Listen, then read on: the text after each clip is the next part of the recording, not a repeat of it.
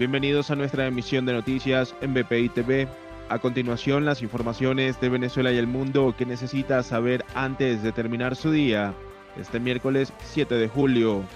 Ciro Ugarte, director del Departamento de Preparación para Emergencias y Desastres de la Organización Panamericana de la Salud, explicó que Venezuela rechazó la entrega de vacunas AstraZeneca, por lo que escogieron un método distinto en el que pueden escoger la marca del inmunizante.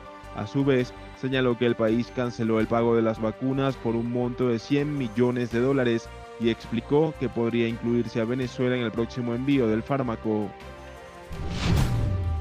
Este miércoles, trabajadores sanitarios, enfermeros y médicos del Distrito Capital acudieron a la sede del Ministerio de Salud para exigir el pago completo de los beneficios laborales.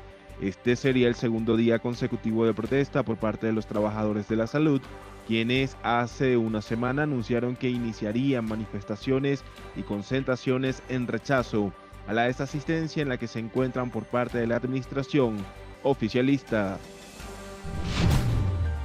El líder opositor Juan Guaidó convocó congresos municipales para obtener apoyo ante el Acuerdo de Salvación Nacional, luego de las asambleas realizadas en el país el pasado 5 de julio. Guaidó llamó a una nueva jornada de movilización para el sábado 24 de julio, cuando se conmemora el natalicio de Simón Bolívar.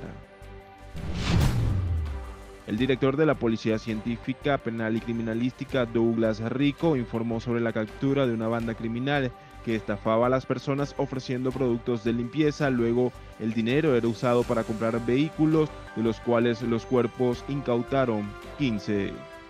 Para el desarrollo de estas y otras informaciones, los invitamos a sintonizar nuestra señal en vivo y contenido on demand en bpitv.com o a través de Roku, Apple TV, Amazon Fire y nuestro canal de YouTube.